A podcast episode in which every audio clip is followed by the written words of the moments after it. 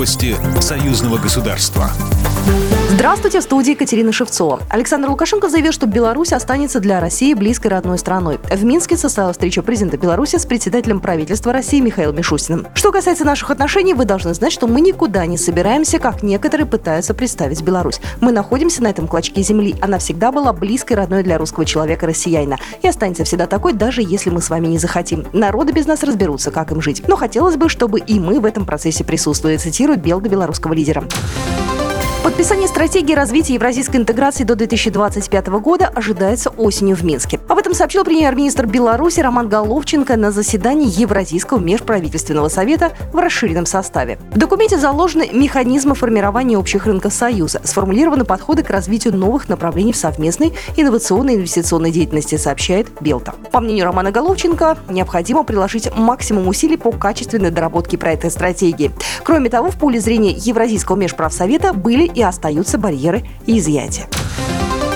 Гран-при славянского базара остался в Беларуси. В конкурсе юных вокалистов участвовали 17 певцов, в том числе из Молдовы, Армении, Казахстана и Финляндии. Победительницей стала 14-летняя Ангелина Ломака. Она лауреат спецфонда президента по поддержке талантливой молодежи. Конкурсную песню исполнила на фарерском языке. Конечно, очень счастлива, потому что я к этому очень долго шла, чтобы вот у меня была такая ступенька в жизни, в моей карьере, и для меня это очень важно было. Детский конкурс по традиции оценивают тайно по десятибальной шкале. Гран-при фестиваля часто оставался на родине. Для Беларуси это уже пятая победа. Гран-при фестиваля у белоруса Романа Волознева. Он финалист шоу «Голос» и артист заслуженного коллектива Беларуси «Сибры». Опустошен неимоверно, потому что все эти дни подготовки, и когда я первый вообще раз сюда приехал на этот конкурс, первая репетиция, я услышал всех конкурсантов, и я такой подумал, оу, как-то домой пора. Для меня большая честь, что сегодня меня такие члены жюри смогли оценить на фоне вот всех этих невероятно профессионалов. Победитель получил вознаграждение 20 20 тысяч долларов. Кроме того, ему вручили специальную награду имени Владимира Мулявина за лучшее воплощение национальной темы